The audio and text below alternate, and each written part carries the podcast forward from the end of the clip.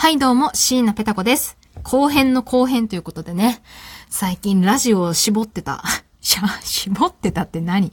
サボってたせいでね、時間配分めちゃめちゃ下手くそになってるね。これはよろしくない。ということで、今回はちょっとお便りの時間、ね、このお便りに長く時間を割きたかったので、えー改めて撮っている次第でございます。3回ぐらい撮り直してるんですけど、気にせずに行きましょう。え、ペタッコネーム、モンブランさんからいただきました。ありがとうございます。モンブラン大好き。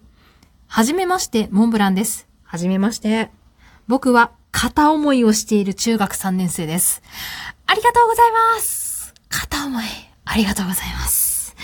えー最近まで僕が好きな人が前まで目を見て話していたりしたんですけど、急に目を合わせてくれなくなりました。周りの友達からは大丈夫だよと言われているのですが、そんなことはない気がします。ペタコさん、僕はどうしたらいいのでしょうか？質問の仕方が下手ですみませんといただいております。ありがとうございます。えーいやいや、質問の仕方下手じゃないですよ。こういう素直な質問、私は好きですよ。わかりやすくて。で、これ最初ね、私も読んでて、あの、いやいや、ガンガン言っちゃえよって思ったんですけど、あの、相手の子が女の子だった場合は、あのね、ガンガン言っちゃえよって、周りと同じ意見ですね。その、女の子はさ、ほら、好きって自覚しちゃうと、もう恥ずかしくて好きな人の目が見れないのよ。これはね、もうしょうがない。だって恥ずかしいんだもん。だから、ね、あのー目合わせてくれなくなったら、チャンスだと思って、ね、思い切ってデートに誘ってみな。オッケーってもらえたらもう確実に脈あると思っていい。で、もうすでにデートもしたことあるって言うんだったら、告っちゃえ行っちゃえっていう気持ちでございます。はい。ただね、ま、こっから先は私の妄想が入るんで、あの、違うようだったら、もう全然こっから先は聞かなくていい。もうあの、無視してください。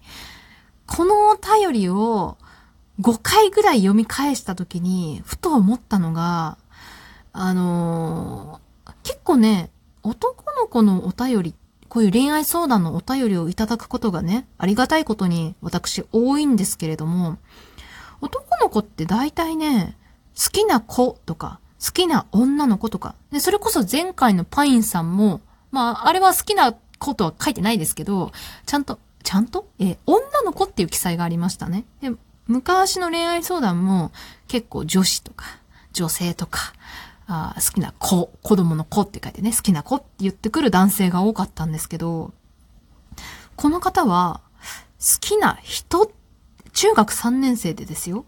これ社会人とかだったらまだ、ふーんって流すんですけど、中3の男性で好きな人っていう言い方するかな？いや、深読みのしすぎだったらすみません。っていうのと、あの、男性で、あの、目を見て話したりしているってことにちゃんと気づく。異性、相手が異性で、その異性が今まで目を見て話してくれていたって気づくことって結構稀だと思っていて、まあ、モンブランさんがすごく観察力がある、洞察力のある方だったら別なんですけど、うーん、なんだろう、平均的な中3って、多分異性が僕とちゃんと目を見て合わ、あの、話せて、話してくれているって気がつけるかなって思うんですよ。うん。ある程度の関係値ではない、関係値、仲じゃないと、あの、この子は目を見て話してくれるって気づかないと思うし、中3である程度の関係値を築くって、まあ、周りの環境とかにもよると思うんですけど、異性でそれってできるんだろうかっていうね、ことにふと思ったんです。で、最大の決め手決め手というか、まあ、もう一つ、ん？って思う要因が、あのー僕はどうしたらいいでしょうかっていう質問の仕方。あのーなんだろう。この質問の仕方ってさ、まあ、これも私の妄想だからね、違ってたらめちゃめちゃ恥ずかしいんですけど、なんか、もし、うん、後ろめたいものがないんだったら、普通に告白した方がいいでしょうかとか、どういうシチュエーションで告白できますか？というか、どうしたら告白できますかね？っていう、その、うん、どうやったらあの人と結ばれるっていう、素直なストレートな聞き方をするんですけど、なんかその、どうしたらいいかっていう迷い、なんか素直にその道に行けない戸惑い、みたいなのを感じたんですよ。この質問の仕方。で、そのフォロー、そういう気持ちがあるから、なんか質問の仕方が下手ですみません。これは多分正直に聞けないからこういうフォローを入れたんじゃないかなって。うーん、ね全部私の妄想なんですけどね。というところで、だから周りの人から大丈夫だって言われて、そんな気がしないのも、何か素直に応援できる、障害があるからそんなことないと思ってるんじゃないかなって思ってしまったんですよね。っていう迷いがあったからね、この質問、お便りすごい時間を割きたかったんですよ。一本これに割きたかったんです。で、もし、私の今の妄想が、えー、現実だったとしたら、これはもうガンガンいっちゃえよって確かに言えない。モンブランさんの迷いもよくわかる。ね。だって、あのー、言っったらもう関係値壊れますからね。今まで仲良く遊んでいた方との関係を壊してまで、えー、自分の気持ちを言うべきなのかっていう迷いがある。でも、この気持ちを抑える、抑えられる気がしない。もうどうしたらいいんだろうっていう気持ちなんじゃないかなと思ってて、うん。私もさ、どうしたらいいんだろうって すごい、モンブランさんの立場になったらどうしたらいいんだろうってすごいね、迷ってて、明確な答えを今でも出せないでいる。すごい悩んだんですけどね。で、ただね、どうしてもその方のことを本気で、本気で好きで、前に進みたい、この人とより関係を深めたいって思うんであれば、それはもう行くしかないと思いますよ。あの、これは別に異性だろうが、同性だろうが関係ない話なんですけど、あの、恋愛なんか傷ついてなんぼというか、ね。傷つけられてなんぼですよ。傷つかない恋愛なんか恋愛じゃないと私は思ってますんで。おお、かっこいい。それはね、ある程度のリスクを埋めてから勝負にはもちろん出ますけど、勝てない勝負はもちろんしたくないですけど、確実に勝てる恋愛なんかまずないから。うん、ない。そんなもんない。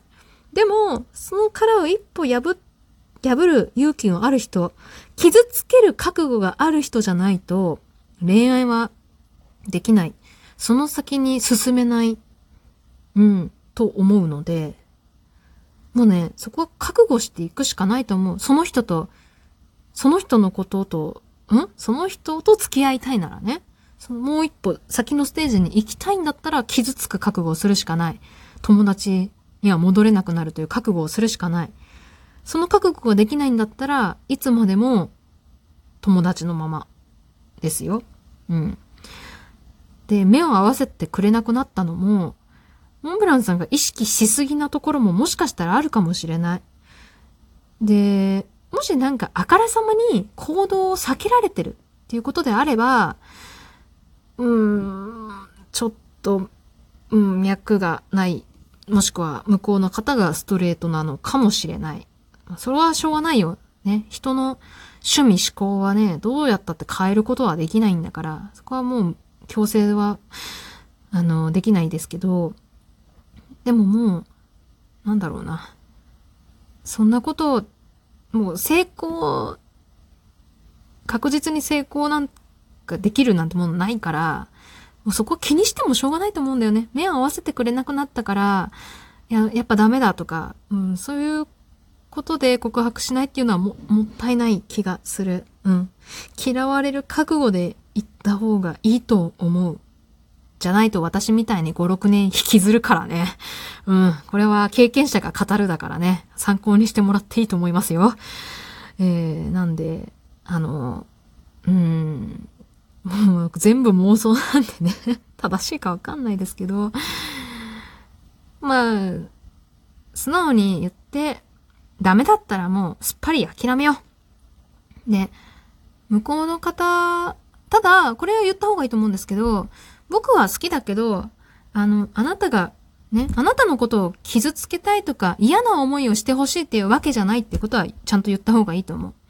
あの、言わなくてもわかるでしょとは思うと思うんですけど、ちゃんとそこは言葉に出すべきだと私は思う。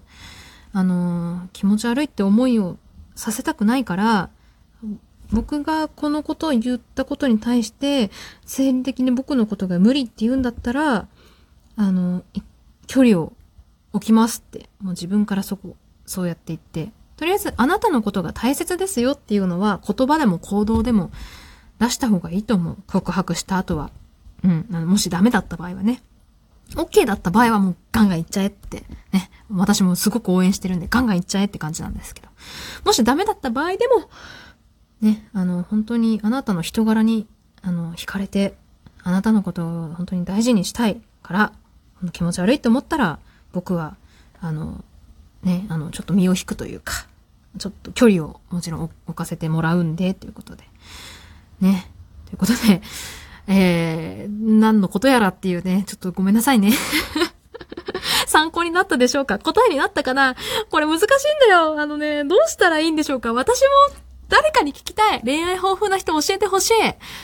ね。あのー、恋愛なんか正解なんかないんだからさ、自分の後悔のないように生きていくしかないんだから、何をもって後悔とするかは人によるんだよ。あの、言わないで友達を続ける方がいいんだったらそれを選べばいいし、言わずに5、6人引きずる方にね、後悔するんだったら言っちゃった方がいいしで、えー、参考にしていただければと思います。お便りありがとうございます。椎名ペタ子でした。それでは。